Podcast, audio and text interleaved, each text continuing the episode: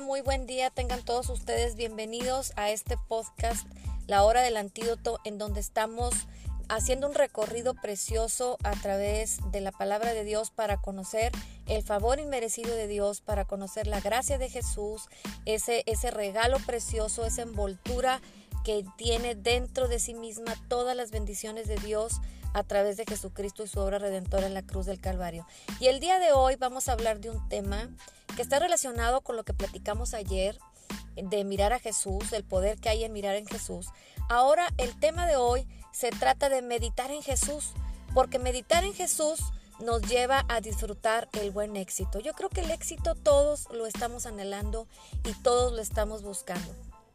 Si estás de acuerdo conmigo, muchas veces eh, en el camino nos hemos equivocado y hemos creído que el buen éxito está en algún lugar, en alguna cosa, en alguna situación, en algún estilo, pero yo creo que, que nos hemos equivocado porque lo que nos hoy nos está revelando la palabra de Dios es que al meditar en Jesús podemos disfrutar de un buen éxito. ¿Cuál éxito? El éxito de Dios, el éxito que Dios preparó de antemano para todos aquellos que creen en Él. Y yo creo que el buen éxito, según Dios, es mejor que cualquier éxito que en este mundo se nos pueda ofrecer.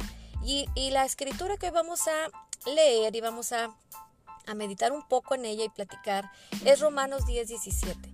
Esta escritura dice, así que la fe es por el oír y el oír por la palabra de Dios, la palabra de Cristo. Y déjame decirte que gracias a Cristo Jesús estamos viviendo bajo el nuevo pacto de la gracia. Y cuando nosotros estamos entendiendo que vivimos bajo un nuevo pacto, el pacto que vino a poner en vigor Jesucristo a través de su sacrificio en la cruz del Calvario, entonces meditamos en la persona de Jesús.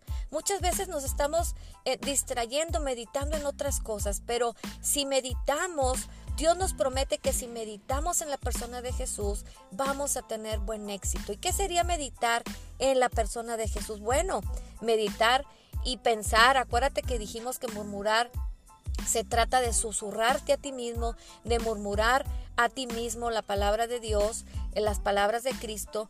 Y entonces meditar sería estarnos recordando a nosotros mismos cuánto nos ama el Señor, cuánto nos ama Dios, estar murmurándonos a nosotros mismos la obra terminada de Jesús, estar meditando en su obra, estar pensando en lo que Él hizo por nosotros en la cruz del Calvario, meditando en su perdón permanente y perpetuo, es decir, todos nuestros pecados pasados, presentes y futuros fueron ya perdonados. Eh, meditar en su gracia. Todo esto, si nosotros aprendemos a susurrarnos y a recordarnos y a meditar en todos estos beneficios de la obra redentora de Jesús, esto nos garantiza tener buen éxito. Es como, como si tú tomaras una porción de la escritura. Eh, voy a ponerte el ejemplo de un salmo súper conocido que es el Salmo 23. Y en ese salmo dice, dice la escritura, Jehová es mi pastor y nada me faltará. Si tú solamente te dedicas a murmurarte a ti mismo esta pequeña porción, Jehová es mi pastor y nada me faltará, entonces tú puedes, eh, puedes estar convenciéndote a través de la palabra, porque leímos en Romanos 10, 17 que la fe viene por el oír y el oír la palabra de Dios. Al escuchar que Jehová es tu pastor y nada te faltará, la palabra misma, el Espíritu Santo que ya mora dentro de ti, te estará convenciendo de que si Dios es tu pastor, Jehová es tu pastor, no te va a faltar sabiduría, no te va a faltar dirección, no te va a faltar provisión, no te va a faltar armonía, no te va a faltar nada de lo que tú necesites, no te va a faltar protección.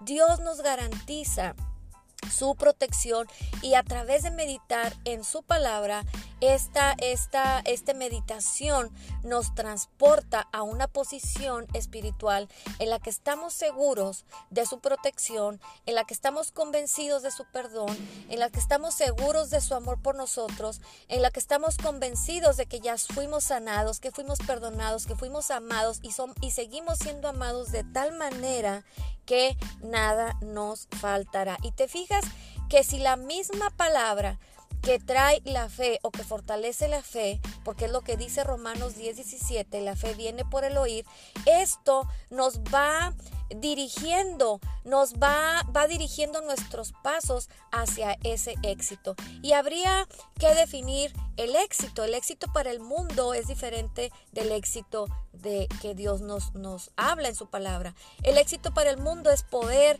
es fama, es riqueza.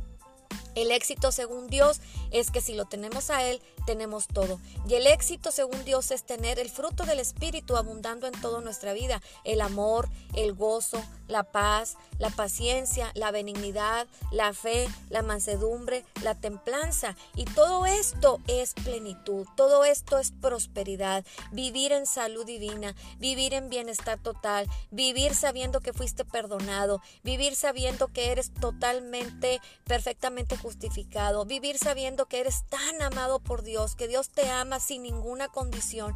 Todas estas meditaciones de estas verdades nos llevan a un punto de de victoria, nos llevan a un punto de éxito, nos llevan a un punto de plenitud. Y las demás cosas que necesitemos en este mundo para poder tener eh, la bendición, para poder vivir bien, están añadidas a nuestra vida.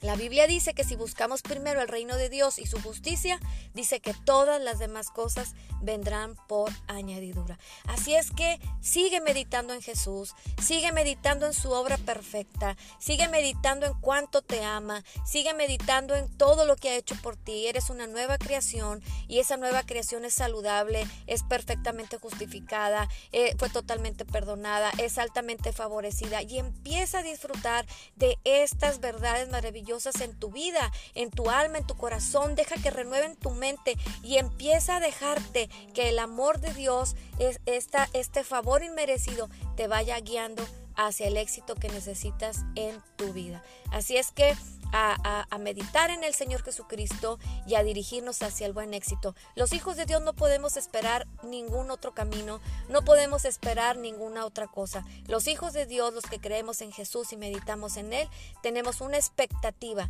Y tener expectativa es estar intensamente convencidos del bien. Eso dice Jeremías 29:11, que los planes de Dios para nosotros son de bien y no de mal, para darnos un futuro lleno de esperanza.